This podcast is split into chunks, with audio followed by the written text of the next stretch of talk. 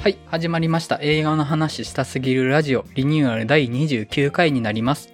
この番組は大阪の南森町にある日替わりイベント型カフェバー週刊曲がりにてみんなで映画の話をするトークバー映画の話したすぎるバーを月1ペースで開催している店長メンバーが映画について雑談をするラジオとなっております。私、映画の話したすぎるバー店長の山口です。またです。アリオンです。よろしくお願いします。よろしくお願いします。はい。えっと、原口さんはですね、ちょっと今回、目の手術をしたため、あんまり遅くまで参加できないとのことでお休みになります。はい。じゃあ今回は3人でですね、ノータイムトゥーダイの話をしていこうと思うんですけれども、まず、皆さんの近況を伺っていこうかなと思います。最近の前田さん、いかがされてました？私は最近、最近ですね、なんか秋なのに暑いなとか思いながら、はい。映画は、成形水と交流の村をはいはいはいはい。見に、ちょうど舞台挨拶に向けて、はい。交流の村は。はい。いや、めっちゃ良かったですね。なんか舞台挨拶聞くと、作品が 5000倍ぐらい感じてくるっていうか、はは。ですごい監督が言ってることに、なんかすごく共感もできて、なんていうんですかね、なんか監督のファンになりましたね。うんうんう。うんん。でもなんかその時に、行った日に、たまたま、私当日席取ったんです直接行って。はい。それたまたま、隣の席に、前働いてた会社の上司が座ってまして、え？ええめっちゃ気まずかったですね。いや、気そまずい、そりゃ、そりゃそうでしょうね。ええ私たち、入れ替わってるってなりました。入れ入れ替わってはないけど。違うでしょ。なるほどね。はい。シンパシー感じましたね。めっちゃ気合うやんって思いましたね。はい。そんな感じです。はい。マリオンさんいかがされてました？僕は、えっと、神戸を見ました。はいはいはい。ムーミンの原作者の演技映画、オベ・ヤンソンの映画を見ましたけど、これが結構なんか、いわゆる電気映画っぽくない感じの映画で、なかなか面白かったんですよね。うんうんこうなんかちょっと、いろいろこう、自由に人生を生きたい女性の話で、ただ自由でありたいんだけど、こう、いろいろこう自分のその軸足がついてない自分に対してすごくこうもやもやもしていてっていうこういろんなこう複雑な葛藤みたいなのがあったりとかして結構普通の電気映画っぽくない話だったので結構面白かったですね。うんうん。なるほど。ちょっと気になってるんですよね。タイミングが合えば見たい気持ちが。あんまりこう、このキャラクターがこういうインスピレーションのもと生まれてみたいなのをこう、ちゃんと説明するタイプの映画ではないうん。ので、それとなく、あ、このキャラクターがこれが元なのかな、みたいなのは匂わされたりとか、まあ、ちゃんと出てくるキャラクターもいるんですけど、まあ、こういう、なんかあんまり僕やっぱ、ムーミンというキャラクターは知っていたけど、作者についてこういう人生というか、こういう人だったんだっていうのは全然知らなかったので、なんかとても、なんか、すごくなんか人間味あふれる素敵な人やなというふうに思いましたね。うんうん。なるほど。なんか、今週少なめっすね、映画。そうですね。今週少ないですね。あの、仕事とか、あと普通に友達と遊んだりとかしてたので、結局なるほど一本だけっていう、はい。珍しく一本だけです。なんか毎回週5本ぐらい見てる感じのが続いてたから。まあ基本、基本 確かにそうです。基本週5本とか見てるような ペースですけど、はいちょ。っとまあ逆に珍しいぐらいの感じです。そうですね。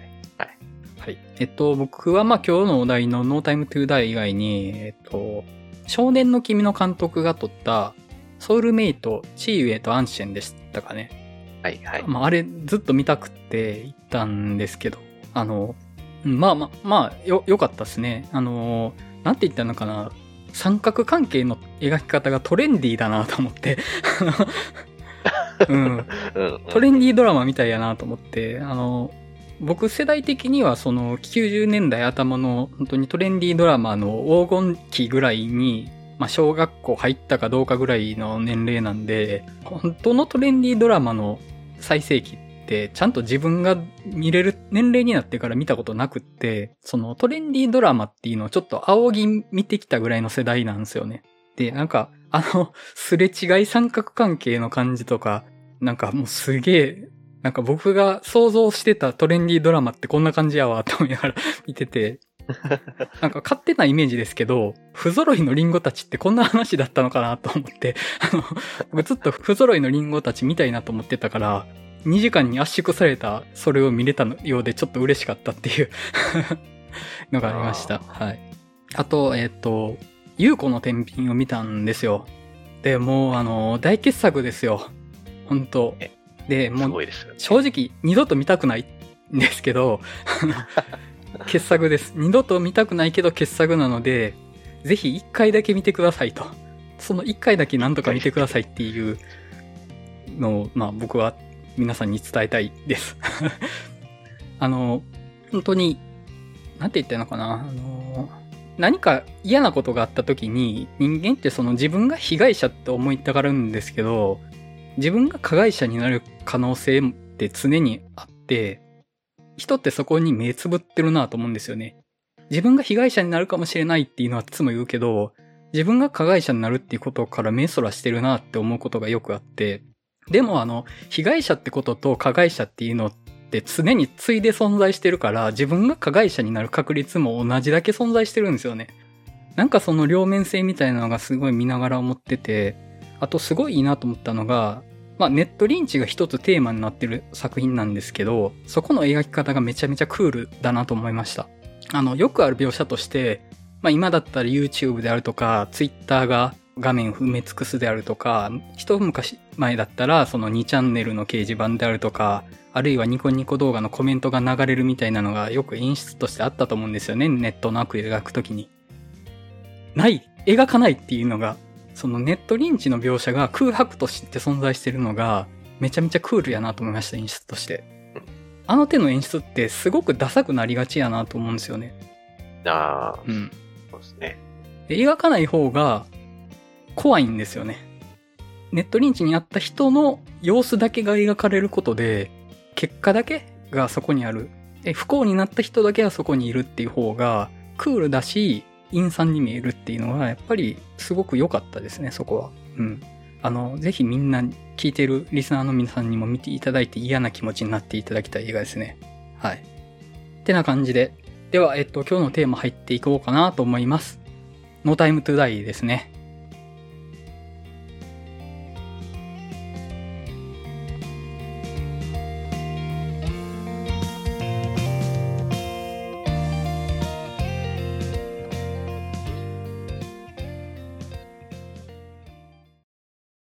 はい。えっ、と、では、映画 .com の解説読ませていただきます。ジェームズ・ボンドの活躍を描く007シリーズ25作目、現役を退き、ジャマイカで穏やかな生活を送っていたボンドのもとに CIA 出身の旧友、フェリックス・ライターが助けを求めにやってきたことから、平穏な日常は終わりを告げる。誘拐された科学者を救出するという任務に就いたボンドは、その過酷なミッションの中で世界に脅威をもたらす最新技術を有した黒幕を追うことになるが、ダニエル・クレイグが5度目のボンドを演じ、前作007スペクターから引き続きレア・セドゥ、ベン・ウィショー、ナオミ・ハリス、ロリー・キニア、レイフ・ファインズらが共演。新たにナイブズ・アウト、名探偵と刃の館の秘密のアナ・デ・アルマス、キャプテン・マーベルのラシャーナ・リンチらが出演し、ボヘミアン・ラプソディのフレディ・マーキュリー役でアカデミー主演男優賞を受賞したラミ・マレックが悪役として登場する。監督はビースト・オブ・ノーネーションの日系アメリカ人キャリー・ジョージ・福永と。はい。えー、っと、じゃあまず触りの感想として、ノータイム・トゥ・ダイ自体の触りの感想と、あと、まあ、おのおの007との、まあ、これまでのどれぐらい見てるかとか、そのあたりの話もちょっと触れながら話していただきましょうかね。前田さんはいかがですか？私、ダニエル・クレイグ・ボンドがもう大好きだったので、今回、まあ、後でじっくり触れると思うんですけど、結構ショックであら、終わり方がはい。うん。でびっくりしちゃって。まあでも、あの、個人的にはすごい、私は賛、賛成な方なんですけど、良かったかなと思ってます。自分の007の遍歴は、ロジャー・ムーアの作品は全部見てて、それより前のボンドは、なんかちらほら見てる気もするんですけども、全然覚えてないって感じです。めちゃくちゃ昔に見て。なんか、父が好きだったので一緒に見たって感じですかね。ロジャー・ブーア以降は全部見てるってことですか？そうですね。あ、だいぶ見てるで、感じですね。でも全然覚えてなくて、毎回一緒やんっていう感想と、一緒やん。まあ、一緒やん。まあ、で、あと、車がかっこいいなっていう、ああ、そうですね。2000GT とか、うん。そう出てくる車が毎回かっこいいなっていうのだけ、すごい覚えてますね。なるほど。はい。マリオンさんいかがでしたか？えーっと、そうですね。まず僕の007演歴というか、がっつり見始めたのは本当にやっぱりダニエル・クレイグになってからの007をやっぱがっつり見てる感じですかね。イヤース・ブロスナンの時代のやつもテレビで多分見てるはずなんだけど多分覚えてないですね。あとやっぱ、ちらっと過去作で見てるのは、ゴールドフィンガーと、あと、女王陛下の007ですね。まあ、ダニエル・クレイグ版をもう密接に関わってる作品ですけど、まあ、それを見てるっていう感じですね。で、ノータイムトゥーダイの感想なんですけど、まあ、そうですね。ちょっとこれでいいのかなっていう思いはあるけど、けどなんかこう、見終わって数日経てば経つほどに、こう、なんかこれしかなかったなっていうふうに、まあ思えてくるなっていうのがあって、まあ、ダニエル・クレイグ版の中で本作がベストではないけど、あ、ただ、本作がないと絶対これは閉まらないなっていう風な重要な作品だったなっていうのは間違いなくあって。まあ、あとまあ、いろいろこう、今の時代に007、ジェームズ・ボンドというキャラクターを描く上で、いろいろな試行錯誤が見られて、個人的にはなんかそういうこう試行錯誤ししながらも描いていくっていうところになんかすごくこの作品の意義というか好きだなって思えるっていうふうに改めて感じる一本だったなっていうふうに思いました。うんうん。なるほど。えっと、僕はですね、実は007あんま触れてきてない人なんですよね。で、まあ、あの、世代的にはピアス・ブロスナン直撃世代なんですよ。ただ、なぜかずっと見ずに来て、初めてちゃんと見たのがスカイホールだったんですよね。で、スカイホールは本当に僕予告で惚れに惚れて、予告でその列車からボンドがピッて飛び出してきて、大ピンチみたいなところでひょっと着地した後にカフスをクイックイって触る予告があったんですよ。もうあれがかっこよすぎて、わーもう絶対見るって言ってみたて、もう本当に もうスカイホールはめちゃくちゃ好きなんですよね。で、そっからあの、カジノロワイヤル、あの、ダニエル・クレイグのカジノロワイヤルとスペクター見て、で、あの、ピアース・ブロスナンのゴールデンアイをその後見たぐらいで、過去作遡るのチャレンジしたけど、なんか途中で止まったというか全然やろうとしたけど見なかったって感じで終わっちゃったんで、本当にほぼダニエル・クレイグだけ見てるって感じでしたね。で、今作に関しては、もう最高でしょっていう、あの、まあ、あの、もしかしたらそのボンドに対する思い入れがなくって、もう、ダニエル・クレイグ・ボンドとして僕は見てるので、まあその本当に007のファンの人とは視点全然違うとは思うんですよね。そこも含めて、まあ、ノータイムトゥーダイはめっちゃ好きでしたね。はい。ってな感じで、じゃあこっからはもうネタバレがっつりで具体的な話に入っていこうと思いますので、えっとネタバレちょっとあの避けたい方は、ぜひ見てから聞いていただけたらなと思います。はい。じゃあ具体的な話に入っていこうかと思うんですが、まずあのタイトルがいいですよね。あの、ノータイムトゥーダイってめっちゃかっこよくないですか？かっこいいっす。かっこいい。あの、ポスターのノータイムトゥーダイのタイポグラフィーもめちゃくちゃかっこいいですよね。うん。かっこいいわーって思いながら見てて、あの、僕、ピアース・ブロスナンの007、まあ、さっき見てないって言ったんですけど、タイトル好きなんですよ。あの時代の。はいはい。あの、Tomorrow Never Die とか、Die Another Day とか、なんかよくわかんないけど、Die が入ってるじゃないですか。うん。なんか言葉の意味はよくわからんけど、とりあえずしばらく死ぬことはないんだなっていう自信に溢れてて、なんか好きなんですよ。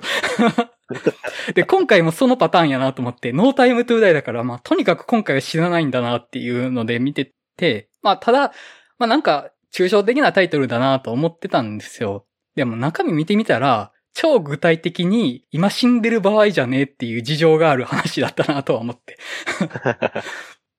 うん。死んでる場合じゃないのに。ね。ね。っていうのも含めて、ちょっと味わい深いですよね。ね。このタイトルって。うん。で、やっぱり、こう、まあ、タイトルついでで言うと、やっぱり、007といえば、あの、やっぱ、オープニングじゃないですか。はい主題歌の。はい。今回もやっぱり、洒落てますよねっていう。うん。なんかこう、なんかあれ見ると、来た来た、そうやそうや、ここに来たんやってテンションが。高くなりますよね、あそこで。特になんか、オープニング結構なんかあの、銃がこうんう、。遺伝子の螺旋状になってるとか、うん。あとなんか多分、イタリアとかの多うん分彫刻みたいなのがこう随所に出てきたりとかっていう感じのクレジットでしたけど、なんか個人的に一番なんかテンション上がったのって、もう本当オープニングのドア玉のドア玉で、あの、水玉模様がぽよぽよぽよって出るじゃないですか。はい。そこめっちゃ渋いなって思ったんですよね。なんか、もうめっちゃ懐かしいって思って、そういう、なんでしょうね、これ。なんか、名前あるんだけど忘れちゃったな、あれ。これまでのオープニングでも多分使ってたような気はするんだけど、うんうんあれが出てきた瞬間のなんかこう、テンションがすごいめっちゃ爆上がりしたっていう。あのーその、オープニングのところで、なんかギリシャ時代の像みたいなのあるじゃないですかはい。で、あれがまあその作中で出てくるある計画の、まあモチーフですよね、あれが要は。そう。名前忘れちゃった。何でしたっけ？ヘラクレス計画。ヘラクレス計画でしたっけ？あの、まあ見ていったらだんだん分かっていくというか、紐がほどけていくみたいな、まあいつもの感じで良かったですよね。うん。あと僕あの、全然前の話覚えてなくって、そのマドレーヌ、レアセドゥのマドレーヌがスペクターに出てた人って全然、あの、この話見るまで全然覚えてなくって、あ、そうやったんやと思って。い あれ。や、こんな雑に見てたんやなって自分でびっくりして。もうなんかまあ密接にこう、カジノロワイヤーからこう、密接にこう話繋がってますもんね、やっぱね。うんベスパーのお墓参りに行くとかうんっていうのもあるし。うん。あの、で、このダニエル・クレイグ・ボンドって、そのカジノ・ロワイヤルって、そのルーキー時代でしたよね、確か。うん。で、慰めの報酬僕は見てないんですけど、カジノ・ロワイヤルの直後の話だったっていう風に認識してて、はい。そうですね。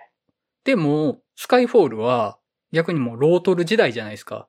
もう時代遅れ扱いされて、もう引退間際みたいな話の状態で、間がないんですよね。ダニエル・クレイグ・ボンドって。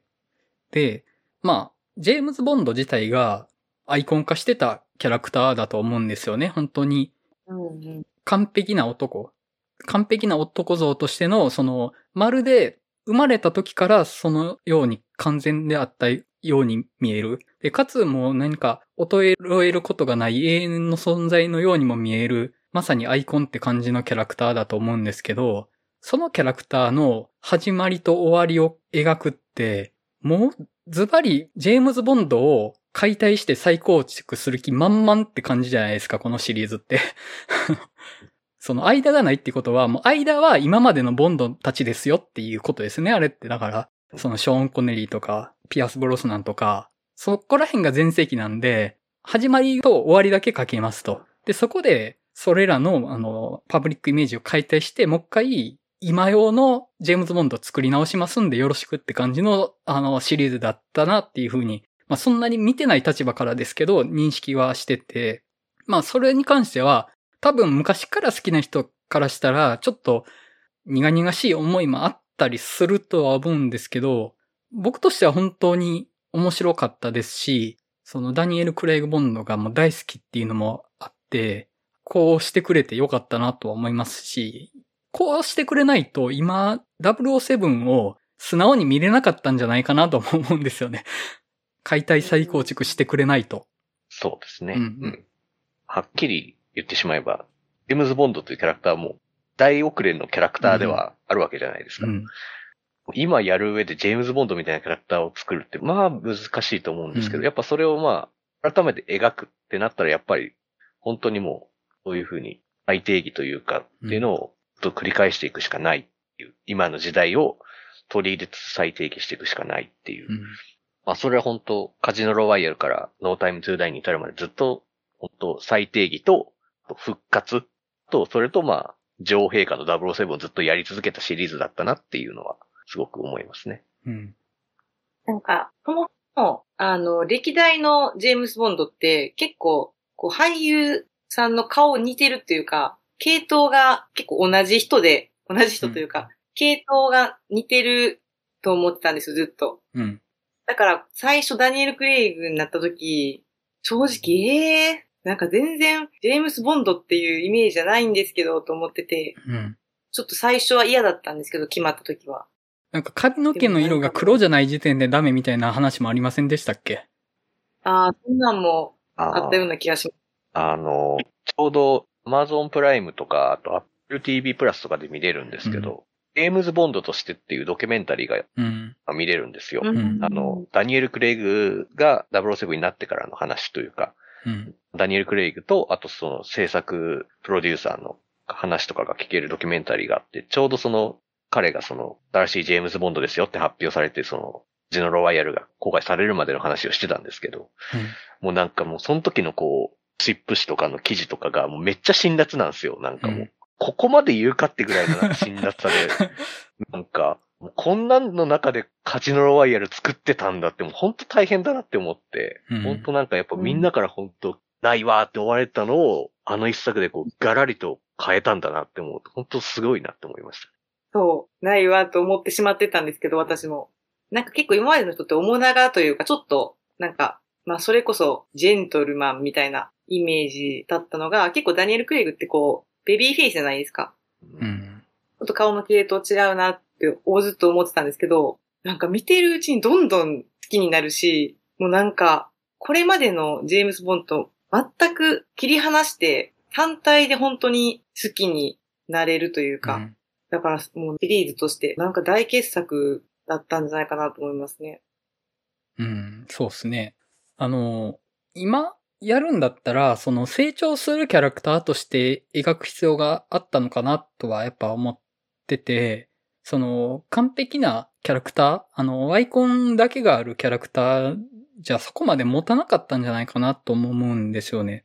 で、まあ、それで思い出したのが、僕、アイアンマンなんですけど、あの、アイアンマンのトニー・スタークもまあ、クズなんですよね。クズなんですけど、やっぱそのアイアンマンのシリーズの中で成長していって、あの、まあ、そこがドラマになってたし、まあ、そこでみんな好きになっていってたっていうのもあるし、まあ、その、ラストの至るところも同じなんですよね。えっと、エンドゲームで、その、アベンジャーズエンドゲームで至る結論が、ノータイムトゥーダイと一緒なんですよね。確かにそうですね。うん。やっぱちょっとその汚れた英雄をその成長させていくシリーズっていうのが結構今の時代に合ってたのかなとか思ったりはして、やっぱりそのトニー・スタークもめちゃめちゃ愛されキャラになりましたし、その意味でなんか、うん。やっぱ今の時代ってその、なんだろう、ファンが育てる感がすごい求められる時代かなと思うんですよね、そのコンテンツに対して。だからまあ、MCU の、マーベルの映画のシリーズもやっぱりファンが育てたっていう感じあるし、だからこそみんな愛着を持って作品を愛してるっていうのもありますし、その、ただアイコンだけが存在してたら、自分たちが育てたって感じはあんまりないと思うんですよね。うん、なんかもう、なんだろう、みこしだけが存在してて、もう崇め立って祀ってくださいじゃなくて、その一緒に歩いていきましょうと。作品とファンが一緒に歩いていきましょうって感じの方がきっと今の時代には合ってたんだろうなっていうふうには思ったりはしました。まあ、あれですけどね。カジノロワイヤル、アイアンマンより前に始まってるんですけどね。タイミング的には。まあそうですね。うん。そうですね。ただなんかちょっと、シリーズでずっと話続いてるっていうのもうん。あるんですけど、一個前から、まあコロナのこともあって結構空いてたじゃないですか。はい。だから私も全然覚えてなくて、ちょっと見返そうと思ってたんですけど、どうしてもちょっと時間なくて見返せなくて、話も半分ぐらいわからなくて。一緒じゃないですか、僕と。でも、もう、なんていうんですかね。記憶力が2メガぐらいしかないんで、人の名前とか全然覚えられなくて。で、スペクターっていっぱいいるみたいな。なんかもうそこら辺から、もう、アナデ・アルマスかわいいとしか思ってない時間が続いてました。あ、あのね、僕、あそこのシーンの話ずっとしたくて、あの、たまらなかったんですけど、あの、スペクターのパーティーのシーン。はい。あの、最強の突っ込みどころやと思うんですけど、あの、あの、うん。あそこまあ、その、キューバでスペクターのパーティーがあるからって、その、ボンドが、まあ、キューバの工作員のパロマでしたっけ？と協力して潜入するわけですよね。いや、その、その、マスカレードとかやったらわかりますよ。仮面被って とかやったらわかりますけどスペクターの幹部がいるところに、ジェームズ・ボンドのまま行ってバレないはずがないだろうと。何その、まあ、バレたみたいなことを言ってたと。それはバレるわ、みんな知っとるわ、言って。まあ、それまあ前回もそうでしたけどね。スペクターの会合に、まあ、堂々と言って、ようこそジェームスって言われますからね。うん いや、もうまあまあ、まあいつものパターンっていうか、もう顔隠さないっていうのはね。そう。いや、もうスパイなのに名前も分かってるとか、もうそんな奴いないですから。もうほんと。あの飛行機乗るときとかに、もうその空港の受付の人に、この人がボンドみたいな顔されてたじゃないですか。有名、有名人やな、みたいな。さすがやなっていう。えなんかパスポートとか本名で言ってるんやと思います。偽造のなんかやつとかないんや、みたいな。いや、もう、顔パスですよね、顔パス。あもうまあいろいろね、まあ、突っ込みどころ満載っていうのは、まあ別に、まあこれまでもあったことうなんん。し、まあその突っ込みどころを超えてこう上品に振る舞える、うん。振る舞える、そしてこの、ちょっと長いとも思えるぐらいのこの、ゆったりとした時間こそが007の贅沢さっていうところですよね、やっぱり。いや、あの、ね、あそこ結構混乱するんですよね。その、スペクターの幹部がみんな死んじゃったってなった後、え、どういう思惑がっていう風にしばらくなってて、で、あの後、まあ、そのずっと収監されてるブロフェルドのとこに行くわけじゃないですか。で、ブロフェルドがずっと余裕持って対応してるから、もしかしてこいつの思惑の内側なのかなって思ってて、からまあその、スペクターの今の幹部はもう古い世代だから、スペクターの悪の意志だけは次の世代に移ったから、もう今の奴らは全員殺しましたと。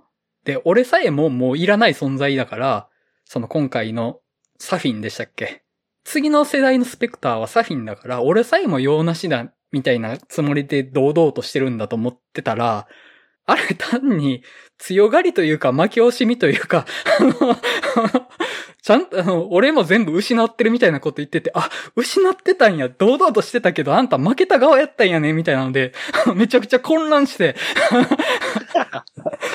いや、その、スペクターの在庫処分っぷりの展開すげえなと思って。すごいですよね。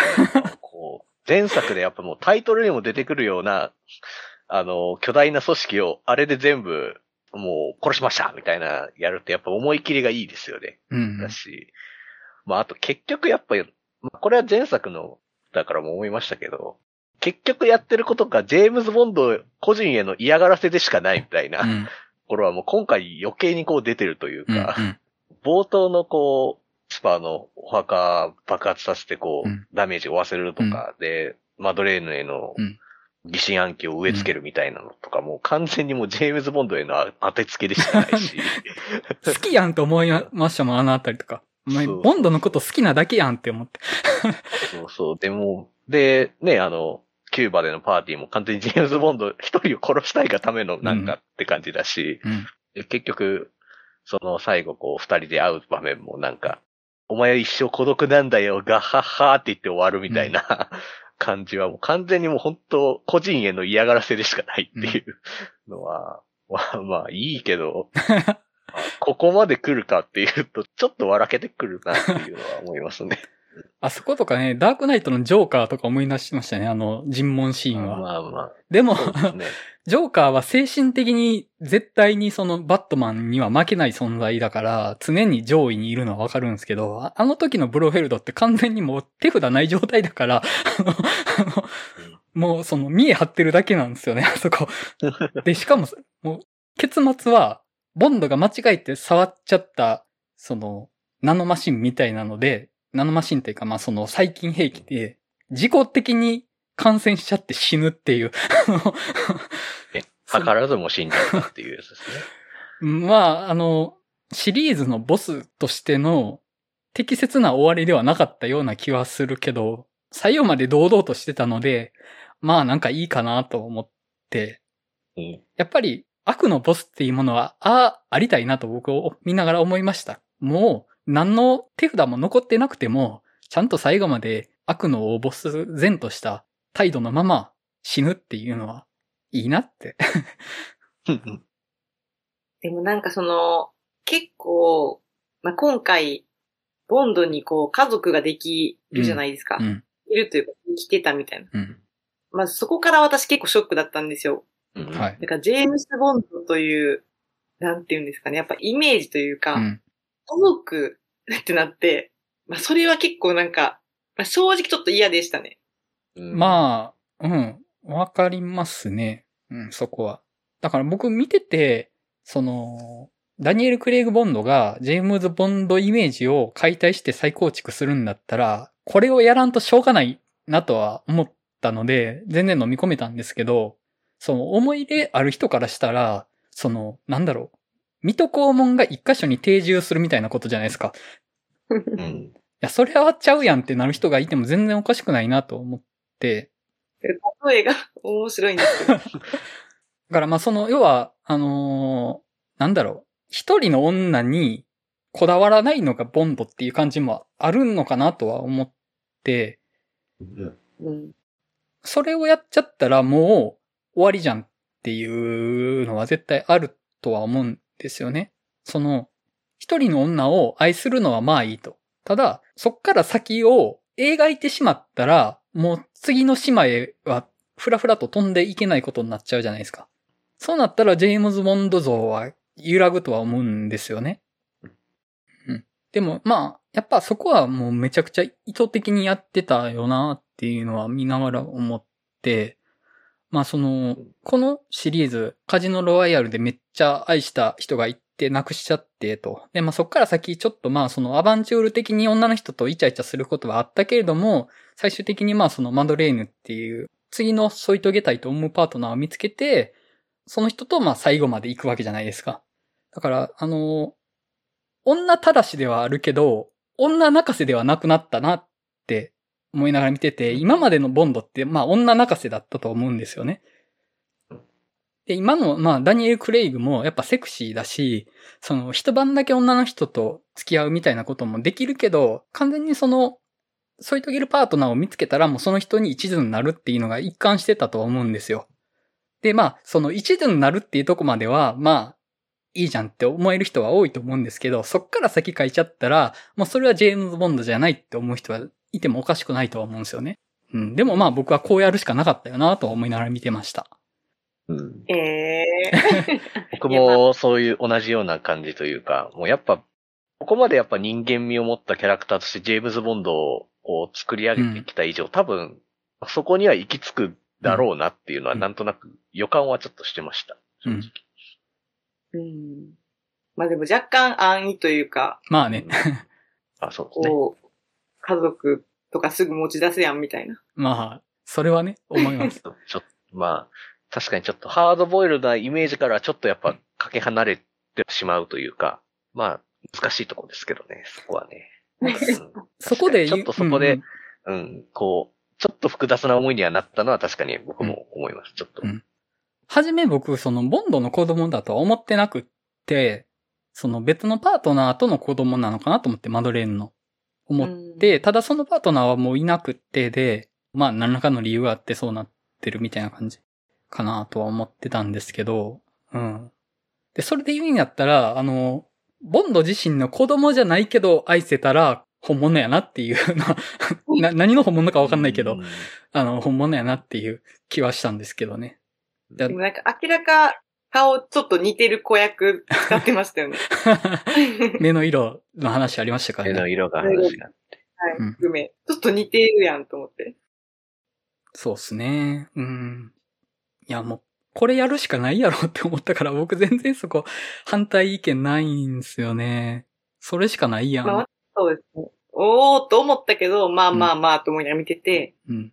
でも今回ちょっと、なんていうんですかね。話として、と複雑ではないんだけど、悪役の、なんかサフィンはい。も、なんかマドレーヌに対する復讐からボンドに、なんていうんですか？マドレーヌ大切な人だからボンドうん。にもなんかどっかをかけてるのかみたいな、そこら辺のちょっと意図も、なんか正直ちょっとわかりづらくて、あそこはね、わかりにくかったと。うん。うん。ちょっとあんまりそこの悪役が、せっかくあんないい、なんていうんですか、ビジュアルで来てるのに、目的だけが謎やぞと思って、ねあ、そうですよね。その割にすごい兵器作っとるやんみたいな、なんかう。ん。そあのーちょっとそのサフィンの目的が弱かったかなっていうのはちょっと思って、マドレーヌに対する感情がちょっと不明瞭だったように僕は感じて、まずなんで助けたのっていうのが、う。うん。うん、あったし、その、え助け合った後、なぜそのこだわるのかっていうのも不明瞭なような気がしてうん、その、うん。いやもう生かしたことがさらなる復讐なんだったら、それで一貫してやったらよかったと思うし、愛してしまったのだとしたら、それで一貫して描くべきだったかなと思うんですけど、ちょっと不明瞭だったなと思って、なんか、うん、そのマドレーヌに執着を持っているっていうのは分かったんですけど、それが何なのかっていうのが、と描写不足かなっていうふうには思いましたね。うん。あと、まあ、そのサフィン、一応、まあもう、そのダニエル・クエルグ・ボンドの本当の意味での最後のボスになるわけですけど、その、まあ、最後のボスたる因縁を与えるために、なんか例の予告で言ってた読み上げがあるじゃないですか。まるで鏡を映したようだっていうくだりあったじゃないですか。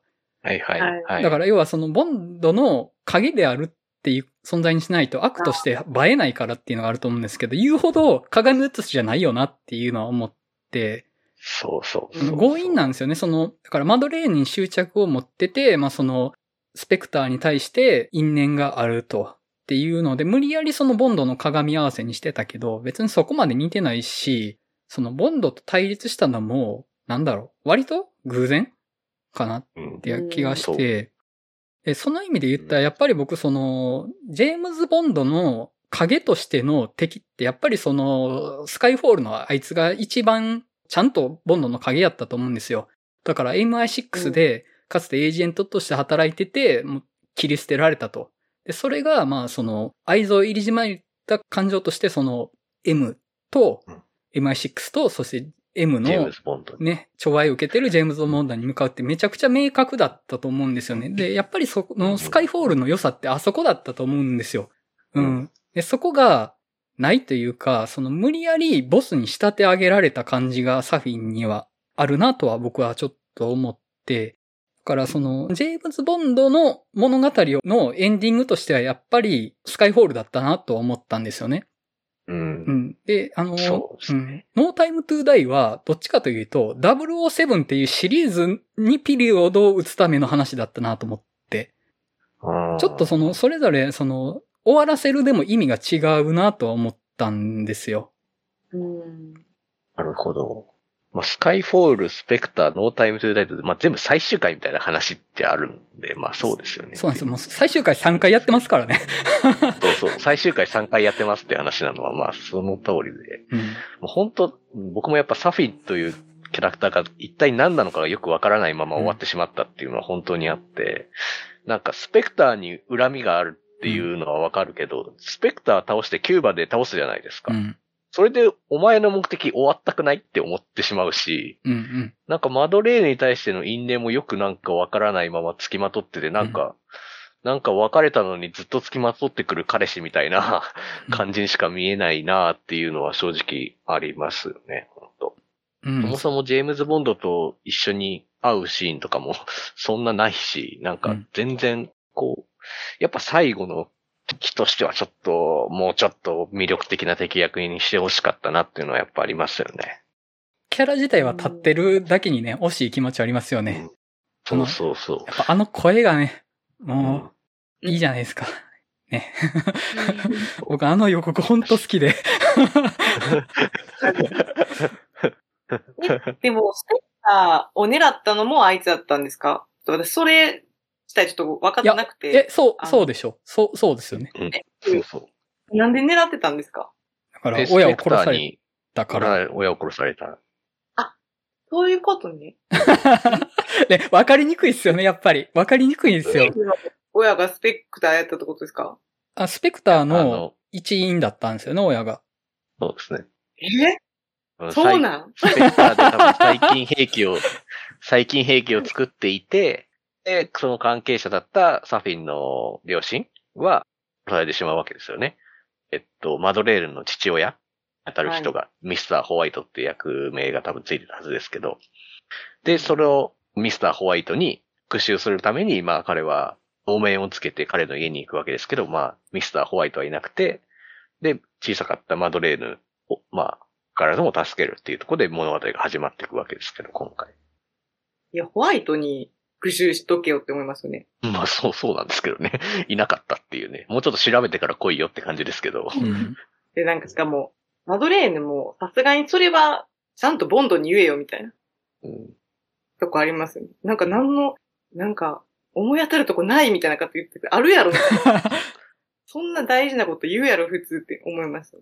いや、それは、ダニエル・クレイグ・ボンドやったら、言ったら許しますよ。絶君の対許してくれる君のすべてを愛そうって言いますよ。で、隠したらやっぱダメなんですよ。隠し事が一番良くない。ほんと。なんか一番最初それ喧嘩になるじゃないですか。はい。そう面白かったのが、車の中で、あの、車に乗ってる時に敵に包囲されて、めっちゃ撃たれるうん。けど、あ防具すごい車に乗ってるじゃないですか。うんで、なんとかしてよって言ったら、なんとかなるんやと思って、最初からなんとかしといてよと思いながら、あのシーンめっちゃ面白くて好きでしたね。あんな命がけのいじけあります？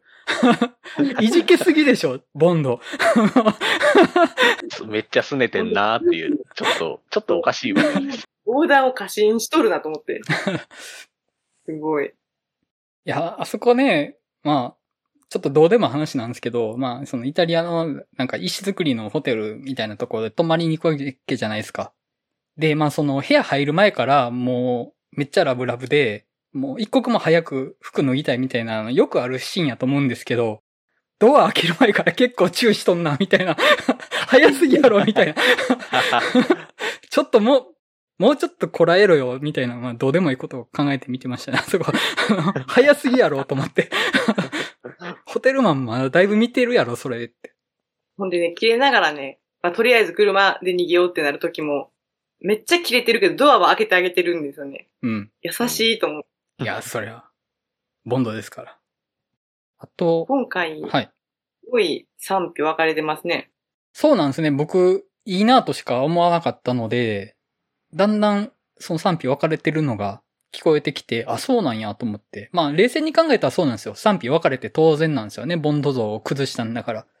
もう普通に面白かったとしか思わなかったんで、まあ、個人的には、うん、3ですけど、まあどうしてもこう単体で、この作品単体でっていうのは、うん、もうシリーズとして、うん。まあまあそうですね。そうなりますからね。うん。そうですね、やっぱ。ここまで来たんだなって、やっぱは、どうしても思っちゃうというか。うん。ええー、でも、そっか、思い出したら悲しくなってきました。うんいや、なんかもう私最後ほんまに正直、ハッピーエンドっていうか、引退エンドと思ってたんですよ。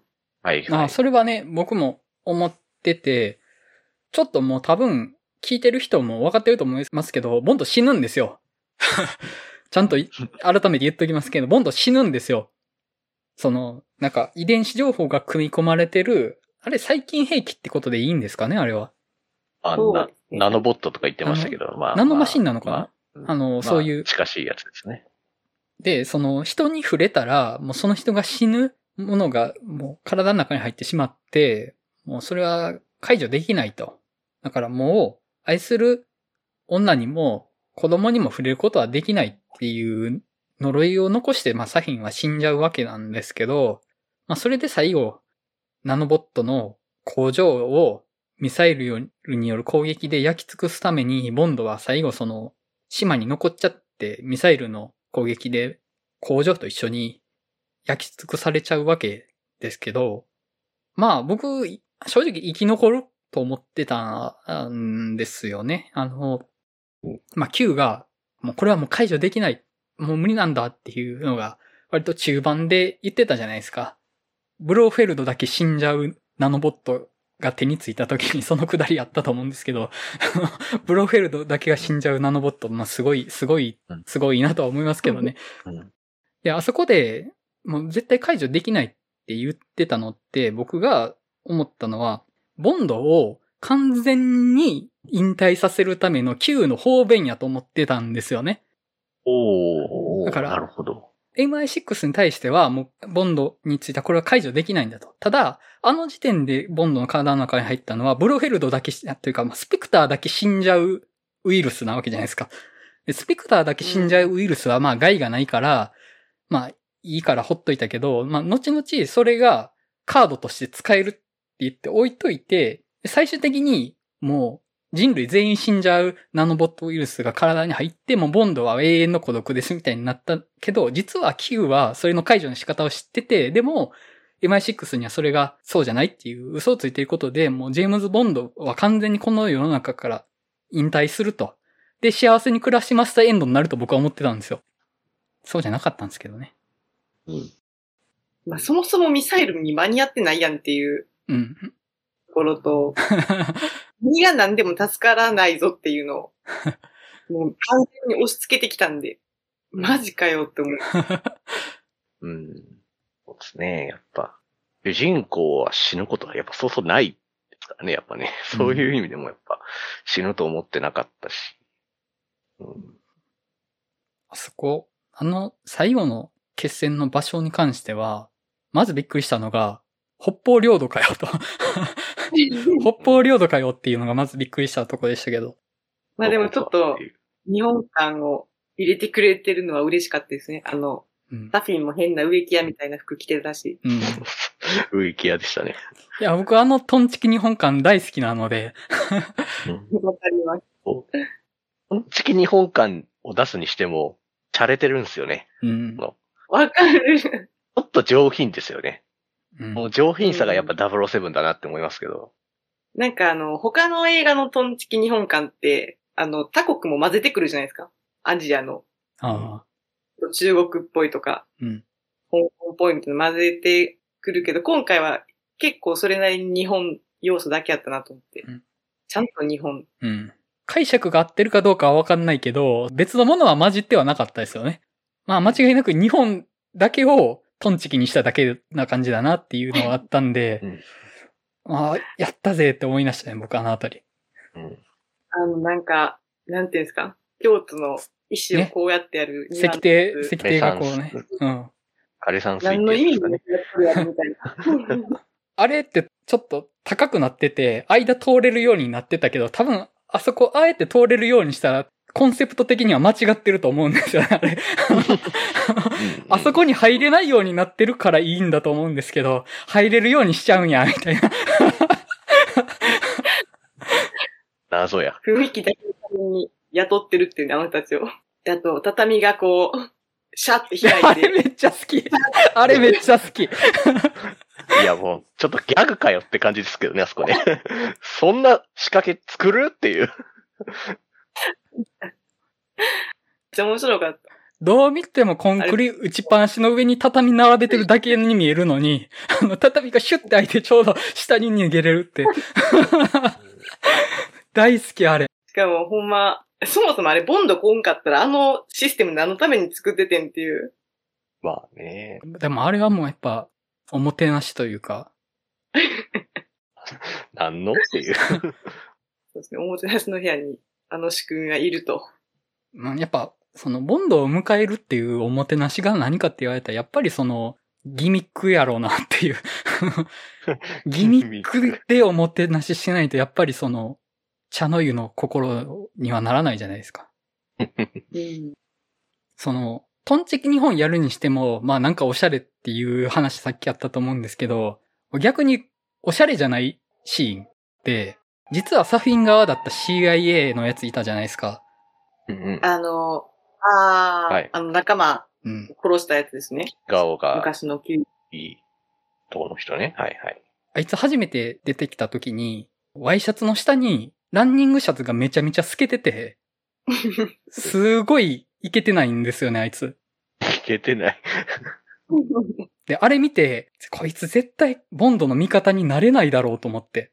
こんないけてないやつがボンドの味方になるなはずないじゃないかと思って。で、あの、ボンドがそのインナー着てる時って、やっぱりそのなんか輪郭とかあんまり出ないようなインナー着てたんですよね。あの、後々のシーンで。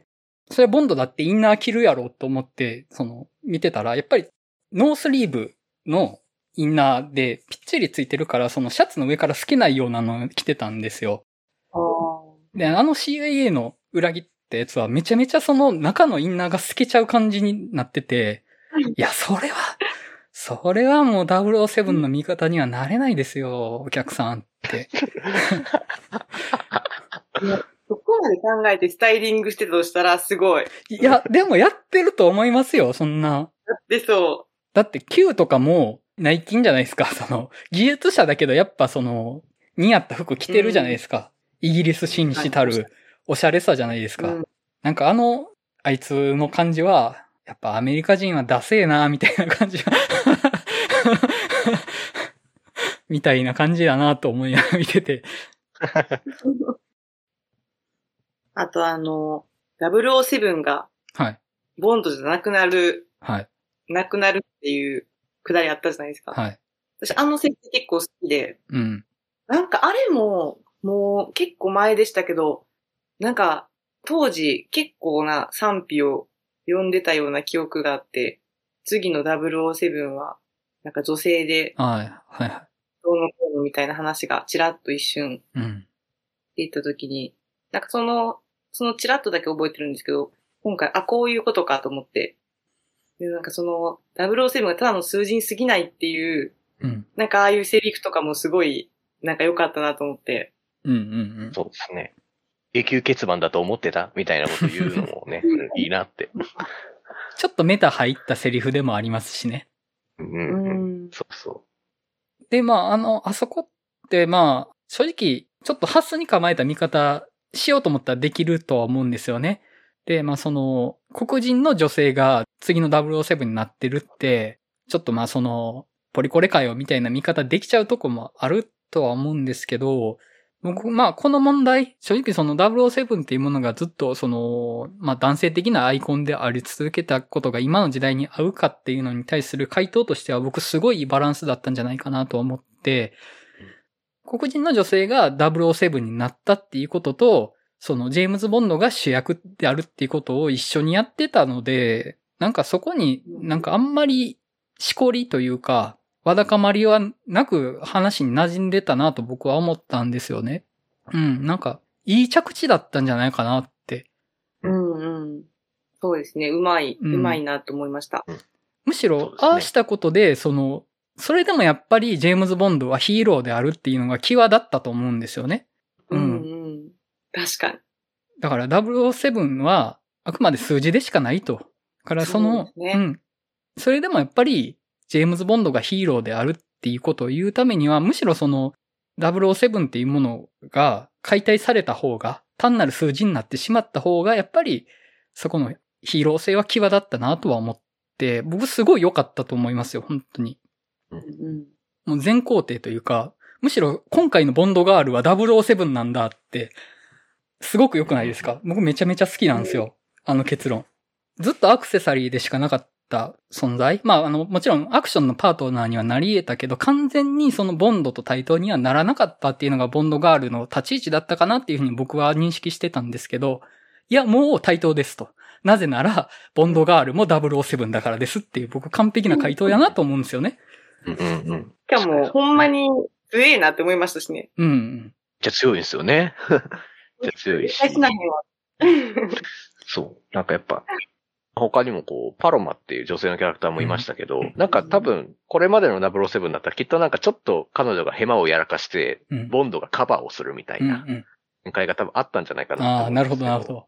今回別にそんなことはなかったじゃないですか。うん、うん、なんならボンドいなくても全然一人でこなせますけどっていう。うん、うん。ぐらいの大活躍を見せるしうん、まああとちょっとこう、ボンドといい感じの関係になるのかなって思ったらちょっとこう、外してくるっていうあたりのこの、ちょっとしたチャーミングさとか、うん。うん。のキャラクターも そもそもチャーミングっていうのもありますけど、なんかそういうキャラ造形とかも含めて、やっぱ時代に007を作るにあたってどうするかっていうのは、多分めちゃくちゃ考えられてるうん。と思いますよね。うん。彼女のあの、あの、あの、そうですね、あの、出し方っていうか、うん。あの、パッとそのシーンだけで弾くっていう、うん。あの登場させ方すごい好きでしたね。うん。定時で上がるんで、みたいな感じ。あ、もう時間ないわっていう感じの、うん。いいっすよね。そうこの後ずっと出てくるのかなと思ったら、これで終わりなんや、みたいな。本当にキューバだけやったっていううん。そう。うん、よかったですね。し、まああと、007でやっぱ死ぬっていうのはやっぱ女性が多かったと思うんですね。ボンドガールってやっぱ、死ぬボンドガールが一体シリーズにはいたりするじゃないですか。うん。やっぱそういうのが、まあ今回いなくて、まあ代わりにジェームズ・ボンドが死ぬと。うん。うん。で、ジェームズ・ボンドという男がいたんだよっていうのを女性から語るっていう終わり方をするっていうのも、やっぱり今の時代というか、なんかちょっと、あの時代、ジェームズ・ボンドを描く上での、こう、最大と最定義を、そしてこれからっていう部分が、あのラストにやっぱ、で、僕はすごく、あのラストは、こう、見た直後はちょっと驚いてしまったけど、やっぱり本当見終わって数日経ってからも思うと本当しみじみ、こういうラストしかなかったなってやっぱ思えるんですよね。うん。なんあ、かそう考えたら、今回めちゃくちゃ女性に囲まれて、うん。なんかそういう意味でも結構、なんていうんですかね。新しいというかうん新鮮な立ち位置でしたね。今気づいたんですけど、よく考えたら娘もまあボンドガールと言えるっちゃ言えますね。うん。まあまあ、今気づいたそうだね。まあその女性をガール扱いするってまあちょっと舐めてる感もあるじゃないですか。うん。対等な存在としてはちゃんとは見てないよねっていうニュアンスをどうしても含んじゃうと思うんですけど、まあ子供に対してガールつけてもまあ 全然おかしくないというか、あのめちゃめちゃ妥当というか うん。確かにな。でもやっぱ本当ボンドがヒロインっぽいっていうのは、やっぱりなんか本当みんなボンドのこと頼りにしてるのがやっぱ今回いっぱい出てたというか、うん。フェリックス・ライターとか、あとまあ、MI6 のメンバーも含めてやっぱこう、うん久しぶりにジェームズ・ボンドだってこうみんな嬉しそうじゃないですか、うんなんか。なんかああいうの見てると本当なんか微笑ましいというか、うん。あとやっぱ相変わらず Q は可愛いですね、本当に。うん。本当もうメガネ男子としてはやっぱああいうのに憧れますよね。ああいう人になりたいってやっぱま まあなれないっすね。なれないっす。Q のお家に行くっていうのがなんかいいですよね。しかも泊まってたんやって。Q の家に泊まってたんやっていうのがね、ねそうそうそう。もうなんか、グイってきますね、グイって。うんあとまあ、諜報機関が悪に対抗するために人類を殲滅するような超兵器を作るっていうのはまあ多分あの、なんかどのシリーズでもそこ至るんやな、みたいなのは思いながら見てて。今回、その、だいぶ M のマッチポンプ感あったなっていうのは、うん。もう序うん、序盤からその、まあ、再起兵器作ってる研究所みたいなとこが、そのサフィンの一味に、あサフィンというか、あれはスペクターか。スペクターの一味に襲われるわけですけど、あれまあ多分ロンドンのど真ん中だったと思うんですけど、その、せめて郊外でやれよってちょっと思って、いくら高層ビルやからってあんな大都会の真ん中でやんのかっていうのもあるし、なんかあの、兵器化した天然痘をなんかお弁当箱みたいなので軽いノリで置いてたりしてたじゃないですか。いや、いくらなんでもあかんやろ、と、あそこは。あいつらはまあ、あの後すぐ死んじゃいますけど、ちょっといくらなんでも倫理観ぼやけすぎやろうと思って、君たちとは思って。でもなんかあのシーンで、こう、敵が突入してくるときに、はい。屋上からはい。来て、あの窓の割り方とか、うん、うん、うん、うん、うんう見るときにこう、エレベーターのところ、うん落ちるけど磁力でうん、止まるとかは、ギリありそうで、ちょっとワクワクしますよね。うん。もう開発されてるんちゃうか、みたいな。いや、あのギミック面白かったですね。なんか最近、映画、アクション映画界でこう、マグネットパワーって結構流行ってませんかって個人的に思ってるんですけど、あの、まあ、ワイルドスピード、ジェットブレイクも、マグネットも磁石何でもありかよ、みたいな感じだったし。確かに確かに。あの、僕あと、あれですね。マイケル・ベイのシックス・アンダーグラウンドっていう、ネはい。ットフリックスのアクション映画があったんですけど、あれもなんか、ちょっと同行したマグネットパワーみたいなのを使ってて、なんかみんな磁石使ってんなっていうのを最近ちょっと思うんですけど。すごい。重力に逆らうなら磁力だよな、みたいなノリが見て取れますね、そこ。うん。いや、もう、その大味さ好きですよ。なんか、スカイフォールで、こう、なんて言うんでしょう。映画として、一本の映画としてもうめちゃくちゃハイクオリティなものが出たうん。じゃないですか。すごく硬派で、うん。こう、もうこれまでの007にあった、こう、ちょっと大味なところとか、ちょっとお茶目な部分みたいなのがちょっと出しにくくなった作品です。それを、あとどうやってシリーズ続けていくのかみたいな感じなのを、まあ、スペクターとか、ノータイムトゥーダイでこうずっとやってたと思うんですけど、今回のでまあ、ようやくそれが形になったんじゃないかなっていうのは思いますね。うんさじちょっとまだスペクターの時はちょっとまだやろうとしてたけど、ちょっとまだ硬いなって感じがどうしてもしてしまって、うん。そういう抜けの良さは今作が一番良かったなって思います。うん。うん。うん。あのーマリオンさんが女王陛下の007。あの時代のやつは女王陛下の007って言った方がいいのかな？に何度か触れてたじゃないですか。多分、そこちょっと触れといた方がいいかなと思って。ああ、そうですね。まあ、何が、もうそうですね。まあ、女王陛下の007って、まあ、要は、すごく今の時代に通じるそのハードボイルドなジェームズ・ボンドで、あと、一人の、まあ、ヒロインに恋をする。けれども、みたいな、ちょっと悲しい結末が待っていてっていうところとか。がまあ、結構、まあ、今のダニエル・クレイグのボンドに通ずるイズムっていうのが、まあ、ある映画で、で、その、まあ、イズムというか、オマージュを捧げてますよっていうのが今回結構よく出てたのが、あの、劇中のスコアのテーマの中に、両陛下の007のテーマが入ってきたりとかもしてたんですよね。うん。で、あと、エンディングテーマで音楽、あの、歌のが流れると思うんですけど、あれは女王陛下の007の挿入歌なんですよね。うん。うん。まあ、なのでまあ、ずっと、このカジノロワイヤルからのそのハードボイルドな路線っていうのと、まあ、あとまあ、ヒロインにこう、イディスなところうん。っていうところとかが、まあ、女王陛下の007からの、まあ、イズムをこう、継承してるっていううん。のが、まあ、言われてるところって感じですね。うんうん僕もその、女王陛下の007がそういう作品っていうのを聞いたことはあって、ジョージ・レーゼンビーが唯一ボンドをやってるってやつですよね。そうそうですね。うん。ただまあ結局それをやりきれなくってというか、受け入れられなくって、ショーン・コネリーに戻ったっていう。まあそ、だから、ダニエル・クレイグでやろうとしたことをやれなかったボンドっていう、そうですね。うん、立ち位置って感じですかね。まあそれを今回やり遂げたと。うんうん、なるほどね。ああ、あとちょっと、ちょっとこれは不満点なんですけど、はい。あの、今回の音楽、はい。あの、主題歌じゃなくて、劇版の方ですか？はい。劇版。はい。ハンス・ジマーがやってるんですけど、はい。あんまり好きじゃない。なんて言うんでしょうね。あの、ちゃんとあの、007のテーマとかふんだんに使ってて、あの、ちゃんとこう盛り上げてるのはわかるし、特にあと、キューバのシーンとかの、あの、うん。エキゾチックなトランペットの音色とかも最高だったんですけど、まあ、いわゆるこう、ハンスジマーっぽい音楽あの、ダークナイトとかイメージしてもらえばいいと思うんですけど、ああいう感じのがどこどこどこどことなってるっていうのは、正直007にはあんまり合ってないなって思ってしまうというか、うん。うん。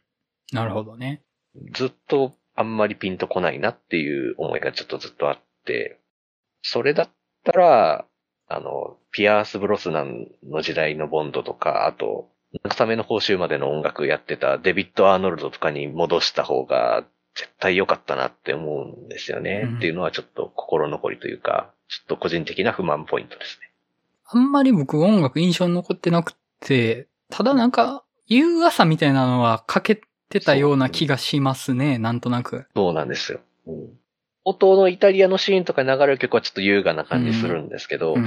あとのは本当になんか印象に残らないというか、まあ、ただ、エームズ・ボンドの007のテーマ使って盛り上げてただけって感じの、しかもその使い方もなんかこう、なんかワンパターンだなって感じがどうしてもちょっとしてしまって、うん。まだデビッド・アーノルドだったら、今回のその、ビーアイリッシュの曲ありますけど、ああいうのとかもふんだんに使って、こうメロディアスで優雅な、気品溢れる音楽を作れたと思うし、うん。とかまあ、あの、スカイフォールとスペクターの音楽やってたトーマス・ニューマンぐらいの、こう、エッジの効いた、うん。すべて計算づくでこう、すべてかっちりはめ込むぐらいの勢いで、うん。まあ、作り込むみたいなのがあればよかったんですけど、ちょっとそれもちょっと足らないかなっていう気が個人的にはしてます。なるほど。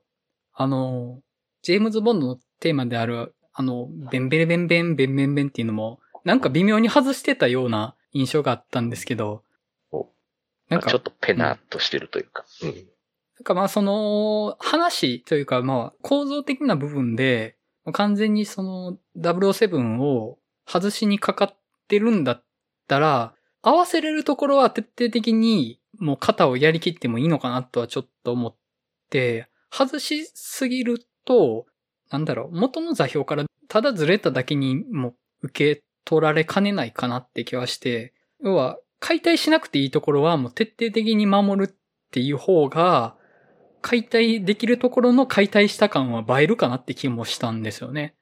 うん。ですね。なんかこう、どこを変えて、どこを残すかっていうのは、まあ、007に限らずですけど、まあ、すごく大事なことと思うんですよね。うんやっぱり。このシリーズを続けていく意義みたいなのにも関わってくるし、うん。うんうんやっぱそこをちょっと外してしまうと、やっぱり、なんだかなって気にやっぱなってしまうというか。もう名前だけしか残ってないじゃんみたいになってしまうのも、まあなんか違う気はしますしね。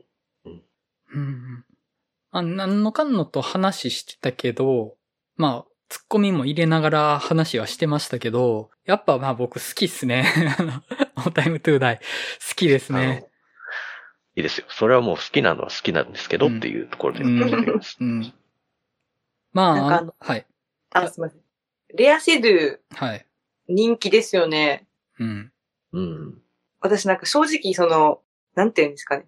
すごい独特な魅力というか雰囲気ある人だなとは思ってるんですけど、結構、その、まあ、ボンドガール的な人で言うと、やっぱりカジノロワイルのベスパーが一番好きだったんですよね。好きだったというか、うん。合うって感じ？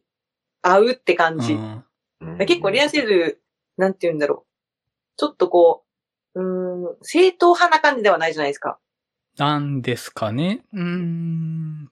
まあ、その、ボンドガールって言われて出てくる感じではないなとは思いますね。まあ、今回のそのノータイムトゥダイの話の内容とかを考えるとすごいぴったりやなとは思うんですけど、うん。うん。なんかああいういろんな、なんていうんですか、立ち位置の女性うんという意味では合ってるなと思うんですけど、うん。そう、って思ったんですけど、結構私の周りだとすごいこう、好評で、うん。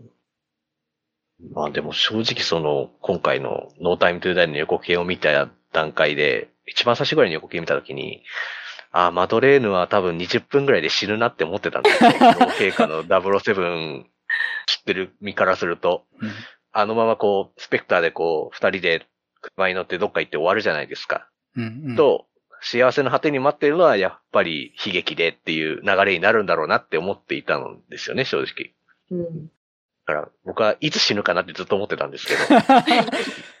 まあ、悪側のボンドガールが死ぬっていう流れで言うと、まあ、今回で言うと、悪というかグレーでしたよね、その途中までが。グレーの存在としていて、生きるかな死ぬかなみたいな。悪かな善かなみたいな感じでしたけど、まあ今回結果的には全員善側というか、うん。まあね、悪側のボンドガールはいなかったって形にはなりましたよね。そうですね。あの、ベースパーのお墓が出てきた時点で、うん。まあ、知らないかなと思いましたね。その、同じ作品で二人ちょっと、なんていうんですか。うん。うん。死ぬ、死ぬポジションの人出てくるのはちょっとないかなと思ってたんで。なるほど。あ墓参りするということは、もそう死の役割は一人にしか当てがわれないと。ーそなるほどね。う。なるほど。思ってたなるほどそこはある意味安心して見てたんですけど。なるほど、なるほど。なるほど。うん、そうですね。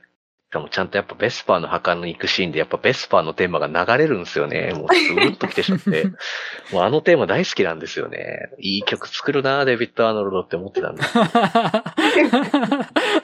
なるほどな。またこう、でしたっけ？あの、紙に書いて燃やす風習、ん秘密をっていうのが、こう、ちょっと言及されてましたけど、あそこでこう、許してくれみたいなこと書いてるのとかも、なんかもう、いろいろ思い出して泣きそうになりましたね、あそこ。でもなんか、ちょしょうもないこと言っていいですか？マジで。はい。マジでしょうもないんですけど、まあちょっと、今、今の彼女、まあこっちはなんか勝手に今の彼女ポジションの目で見てるわけですよね。はい。からすると、うわ、元カノのことめっちゃなんか引きずってるやん、みたいな。まあ、死んじゃったからっていうのはわかるけど、デートに来てちょっとそれはないわっていうのをちょっと思っちゃいますよね、ちょっと正直。許してあげてください。許してあげてください。そのために燃やすために行ったんです。許してあげてください。燃やすために行くんやったら一人で行けよと。まあね。今の彼女行くなと。何この。そりゃそうだ。彼女はまあ知らんからいいけど、よく考えたら最悪っすね、それ。そう。あれ、新婚旅行みたいなもんですよね、あれって要は。いや、そうですよ。元カノの墓参りに新婚旅行の行き先選ぶって考えたら、結構ですよね。いや、そうなんですよ。いや、あの、墓参りとかはいいよと。その過去に大切な人は、うんその大切なままの存在でいいけど、いうん。や、一人で行ってくれと。それなら。行き先変えてくれと。確かに。それはそうだ。それはそうですわ。本当だ。おっしゃる通り。なんかごめんなさいね、なんか。うん、あそこでもうめっちゃな、うわーって泣いてたから。ちょっと代表して謝っときますけど。そう。ちょっとそこら辺の複雑な気持ちが。まあまあそこも含めての、この、ボンドの愛嬌というか、うん女性が許してしまうところのずるさはあるんですけどね。なんか、普通にあそこ言い合いになってもよかったかもしれないですよね。お前スペクターだったのか、みたいな。いや、あんた、箱参り行ってたんやろ、みたいな。その、喧嘩になっても。夫婦喧嘩みたいに。そうそう。ほんまに、そうですよ。いや、その視点気づけなかったなうんおっしゃる通りですわ。全くそんな視点なかったので、本当に、ああ、こういうとこやなって思いました自分いや、そういう、そういうとこですよ。あの女、性は結構、そういう複雑な気持ち、ちょっと一瞬って思った人は結構いるんじゃないかなと思いますね。一瞬。あの、まあ、見分ねけ、するけど、うん我々過去に端的しすぎ問題が結構あるのでね。本当に、はい。あと、あのーラストのことに関してなんですけど、まあ、この話って要はボンド父になるなわけですよね。うん。で、もうその正規の女たらし、希代の女泣かせのジェームズ・ボンドが身を固めるとっていう、でそのためにはもう子供できるのが一番もう切実だよねってことで、まあ子供ができちゃうわけじゃないですか。で、もうダニエル・クレイグとしてのジェームズ・ボンドはもうできないよねと。なぜならもう子供がいるからっていう、もうこれ以上ない終わり方やとは思うんですけど、まあ最後、その、自己犠牲によって、まあ、愛した人と子供を助けるとっていう、まあ、いうのは、終わり方として大変美しいとは思うんですね、やっぱり。ただ、あの、やっぱりそこはね、さっきも言ったけど、生きといて欲しかったなとは思うんですよね。あの、うん。Q がトリック使ってでも生きといてくれたらよかったなとは思って、あの、ノータイムトゥーダイですよ。死んでる場合じゃないんです。その、そして父になるを描くんだったら、やっぱりね、その、不在の守護者っていうのはずるいんですよね。結論としては。死んで守りましたと。それは結構。でもやっぱりそれはね、あの、生きてこそなんですよ。父になるっていうことは。で、あの後ね、その、5万円ぐらいのスウェットとか家で着てて、子供にご飯食べさせてたら、ゲロ吐かれたりとか、おむつ替える時におしっこかけられたりとか、してこそ父なんですよ。そこまでやってこそ父になるってことなんですよ。死んで守ったはやっぱりね、ずるいんですよね。それは結論としては。その意味でもやっぱり生きてほしかったし、ダニエル・クレイグのボンドが子育てしてるとこ見たかったですよ。めちゃくちゃ見たかったですよ、それは。それもジェームズ・ボンドじゃないって言われたらその通りだけど、僕はダニエル・クレイグが子育てしてるとこを見たかったんです。で、もう、あんた寝かしつけるの下手やな、みたいなのをマドレーヌに怒られてるようなエピソードが見たかったんですよ、僕は。ですね。その、不在で、不在だけれども、家族を守ってるっていう父親像自体が古いなとも思うんですよね。家庭の外で働いて家族を守ってるんだと。それは結構と。でもやっぱりそれって古いとやっぱり思うんですよ。家族を持つっっていうことは、やっぱ家庭に入るっていうことだと思うし、一緒にいるってことだとは思うんですよね。やっぱ、あの、自己犠牲で守りましたって、なんか、あの、楽な結論だなとは思っちゃうとこはあるんですよね。その父になるっていう選択をするのであれば、そこまでやりきってもいいんじゃないかなと。うん。その007っていう物語は綺麗に収まるけれども、父親っていうものになるんだったら、そこに対する、それを描くっていう責任をやりきるっていう覚悟を持ってやってもよかったんじゃないかなと思うんですよ。ね？っていう、うん。まあ、あの、半分、イチャモンみたいな意見です、これは。うんあの、物語の作劇上おかしくなる話だとは思うんですけど、いや、単純に見たいでしょ？ダニエル・クレイグが子育てしてるところ。いや、なんかあの、5万円のスウェット履いてる前提の話めっちゃ面白かったんですけど。うんいや、あの、今回着てるネイビーのセーターあるじゃないですか。はい。僕、あれ、はいはいいめっちゃいいなと思って調べたら、6万円ぐらいしてるんですよ。ええー。は？ああ、マジか。エルレールが着る6万円と考えたら600円ぐらいですよね。うん。で、多分じゃあ、あの、よそに着ていく服装で6万円だったら、まあ、スウェット5万、あまあ、5万銭でもまあ2万円か3万円ぐらいのスウェット家で着てそうじゃないですか。いでそう。でそんう。んや、でもその2万円のスウェットをゲロとかおしっことかで汚されるのが父親になるってことなんですよ。本当に。なるほど、なるほどね。まあ、そういう近しいのかわからないですけど、あの、爪にリンゴ食べさせるシーンはちょっと子育てっぽい感じのシーンではあったかなっていうのはあります、ねああ。いや、あのシーンめっちゃ良かったですね。あの絵が。絵が良かった。こういうなこのちょっとぎこちなさも含めてちょっと笑っちゃう感じとかは、まあ、そういう部分ではあったのかな。うん。まあ、物語の、まあ、帰着としては、あ多分うん、そこまですると、まあ、さっきも言ってましたけど、崩れちゃうから、うんまあ、あそこでぐらい、とどめるって感じなんでしょうね、多分。ジェームズ・ボンドとしてやっていいラインがそこまでだったんだとは思います。はい。ななので、今僕が言ってたことは全部イチャモンです、本当に。えなんかあの、5万のスウェットで思い出したというか、あの、本編始まる前に、はい。時計の CM 入りませんでした。オメ、オメあ、ガオメガのね。はい。そうそうそう。ほんで、やらしいわとか思いながら見てて、で、本編で時計をもうここぞとばかりに、オメガのためだけにシーン作りましたみたいな活躍の仕方するじゃないですか。まあ、それ毎度毎度ですけどね。毎度そう、それが、なんか、直前にこう CM 見てると、ちょっとそれが面白くて、おあここか。あのー。の時は、その、オメガの CM なくて、はい。ランドローバーの CM があったんですよ。はいはいへはい。え。あの、敵側が乗ってる SUV の車のゲームはあったんですけど、ただ、今回、えなんか結構あの、今度たちが乗ってるのは確かトヨタのランドクルーザーとかで、うんうん。ランドクルーザーにボコボコにされてたけどいいのか、それでっていう。いいのか、ランドローバーってちょっと思ったっていう、まあちょっとどうでもいい話ですけど。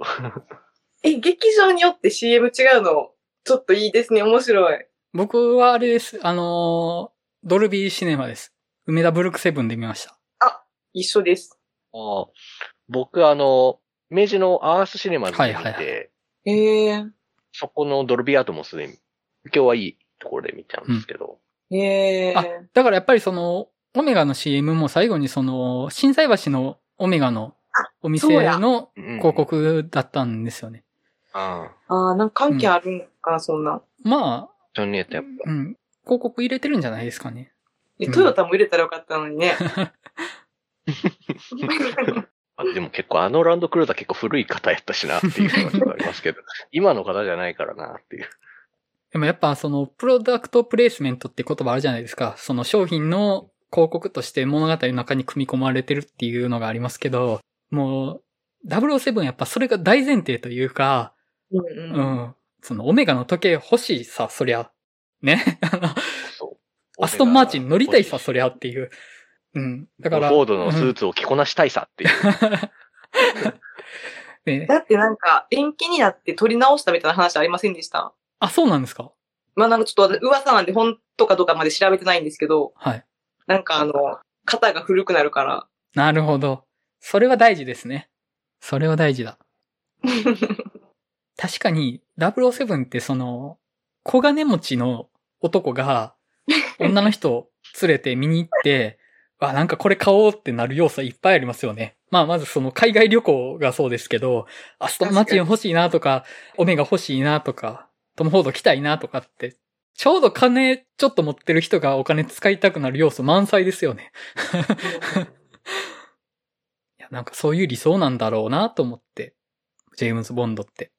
そうですね。なんか、確かにこう、時代の価値観としては、ちょっと古いけど、残っててほしいっていう部分もちょっとありますよね。そういう、うん。なんだろう。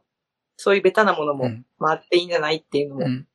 その意味でもやっぱりその007が解体と再構築するのって大事やったのかなと思って、要はその、あのまま古い世代の007像を引き継いでたら結局そういうちょっとしたいい服、いい車、いい時計みたいな、その贅沢というかお金を使うっていうことが取り残されていっちゃう部分もあるんじゃないかなと思うんですよね。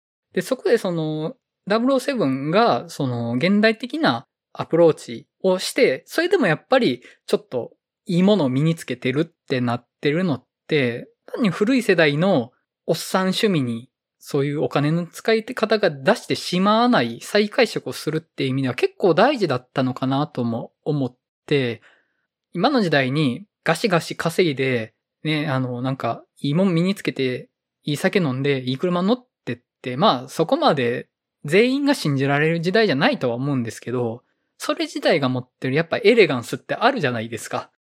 それ自体を否定しないためには、まあそれの旗振り役となるジェームズ・ボンドが今にあった存在となる必要があったっていうのはもしかしたらあるのかなって思いました、今。うんうん。だからあの、ショーン・コネリーのジェームズ・ボンドになるのは、ちょっとさすがに、今す、あんたそれはダメでしょって思っちゃうと思うんですけど、ダニエル・クレイグのボンドが今いたら、いや、あなたエレガントですよねって、あの、素直に思えると思うんですよね。うん。うんそれって結構大事なことだなと思って。うん。う。うんん、なんかその、断絶をさせないというか、素直にいいものを残していくために解釈を改めていく手段としての、あの、ダニエル・クレイグ・ボンドがいたのかなってちょっとね、思ったりはしましたね。うんうん。そうですね。まあ、あと、やっぱそういう意味でも、やっぱ最後に、ゲームズ・ボーン・ウィル・リターンってやっぱ最うん後、毎度出るわけですけど、うんやっぱ今回も出るわけですよね。うんもう完全にある意味今回で終わりって感じはするけど、やっぱそのフレーズが、うん。ポって出てくるっていうのは、やっぱりこれからも、ボローセブン、今の時代に、うん時代が変わりゆく中で、ジェームズ・ボンドというキャラクターを、これからも描いていく、試行錯誤をしながらも描いていくっていう、まあ力強いメッセージだと思うんですよね。まあもしかしたら、その白人男性、ジェームズ・ボンドやってるっていうのがもう、人種も性別も変わるっていうことももしかしたらあるかもしれないけど、うん。まあそれでも、やっぱり007、ジェームズ・ボンドという、をやっぱ作り続けるまあ強い意志はやっぱそこに最後感じて、やっぱそこでもこうちょっと、とくるというか、ちょっとまあメタな視点ではありますけど、うん。すごくグッときましたね。うん。いや、でも次のボンド、ハードル高いですね。めちゃくちゃ高いですよ。んめちゃくちゃ高い。なんか、うん、てか毎回ジェームズ・ボンドの映画見終わった後、次のボンドどうするんってやっぱなりません確かに。なりますね。スカイフォール見終わった時もこれ次どうするんって感じだったし、うん。スペクター見終わってもこれ次どうするんって思うし、うん。ちょっと時間空けないと、そう。いやでもね、毎回そうやから、次も、ええとか思いつつ、見守って育てていくような感じになるんでしょうかね。そうですね。うん。結構でも、本当でも最定義とか、復活みたいなのを、まあ、ある意味突き詰めてやったので、この後本当どうするんだろうっていうのは本当にちょっと、になってるというか、まあ、あえてダ作が入ってくるっていうのもありですけどね。それはありです。それはあり 一。回みたいな。今回の視。聴者としてはありですけど、作ってる側としてはみも、ももう、ねしてくださいって話です。どんだけ金が飛ぶよっていう話になっちゃう。確かに。いやでもヒットしてるみたいでよかったですよ。延期延期で。そうですね。待ってまししたからね、本当に。う来ましたね、本当に。こんなとこですかね。そうですね。なんか毎回結構語ってしまいますね。うん。なんか最近その2本立てとかフリートークが続いたんで、ここまで1本をがっつり喋ったのだいぶ久しぶり感があって、なんかすごい充実感がありますよ。あっという間でしたね。いや、なんか、私、前回私が参加した収録が霧島の時だと思うんですけど、はい。あの時も大概喋り終わってから、いや、本編より長く喋ってるやんと思って、自分たちで面白かったんですけど。でも語りがいがあるというか、なんうんか話が尽きないですね。いや、僕、いいよねで終わるかなってちょっと思ってたから、いや、やっぱりキャ,、ねうんキャッチボールすると広がるなって、うん、思いますね、本当に。だって。話し始める前思ってなかったこといっぱい出てきましたもん、途中で。うん、うんそうですね、本当に。うん。逆になんか、いや、今回はちょっと許されへんみたいな人の話もどんどん聞きたいですけどね。うん。なんかそうですね。一人ぐらい怒り狂ってる人いてもよかったと思うんですけど。あの、映画バーに殴り込みに来てほしいですね。ああ。あのボンドなんや。まあ、じゃあ、そんなとこで終わっときましょうかね。はい。はい。えっ、と、次回は、今度こそ空白で行きましょうか。はい。空白で。あと、えっ、と、映画バー当日の収録で、デューンを、デューン砂の惑星を、久々の対面収録でやる感じで、はい。行きます。はい。はい。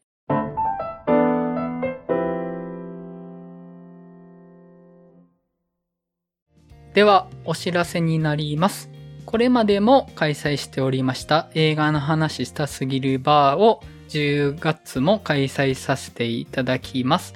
場所が大阪の南森町にある日替わりイベント型カフェバー週刊曲がりで、日にちが10月の16日土曜日、時間が17時オープンの21時クローズ、ラストオーダーが20時半となる予定です。今回はアルコール提供ありになる予定ですので、まあ、お酒でも飲みながらノータイムトゥーダイの話をできたらいいですよね。マティーニは出せないかな？マティーニ作れるのかな？作れるか？マティーニと思って飲んだらいいんですよ。ビールを。マティーニの準備だけしといてもいいかもしれないですね。せっかくやし。リンゴ、リンゴにします？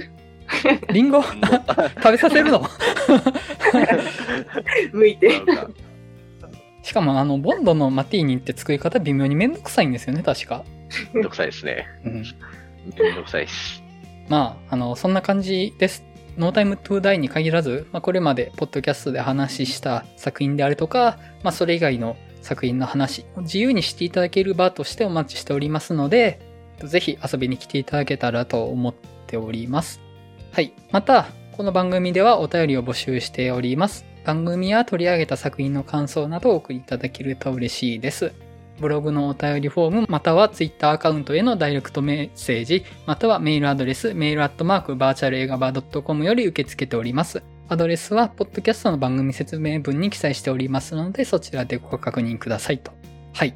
では、映画の話したすぎるラジオ第29回007ノータイムトゥーダイの回を終わりたいと思います。それではまたお会いしましょう。さよなら。さよならなら、